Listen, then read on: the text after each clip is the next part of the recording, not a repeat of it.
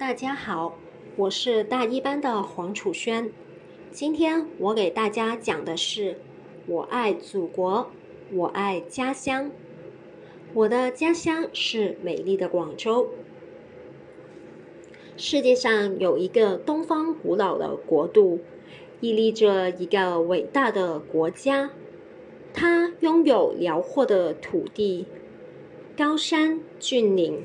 气势磅礴的万里长城，有蜿蜒曲折的长江黄河，它就是我们的祖国。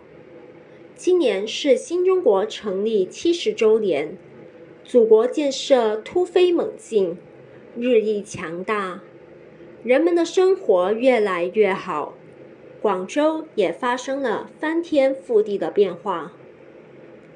广州有很多新的建筑，最耀眼的是拥有世界第三高的广州塔。广州塔有户外观景平台、四百六十米摩天轮、四百五十米极速云霄，还有科普游览厅、空中电影院等。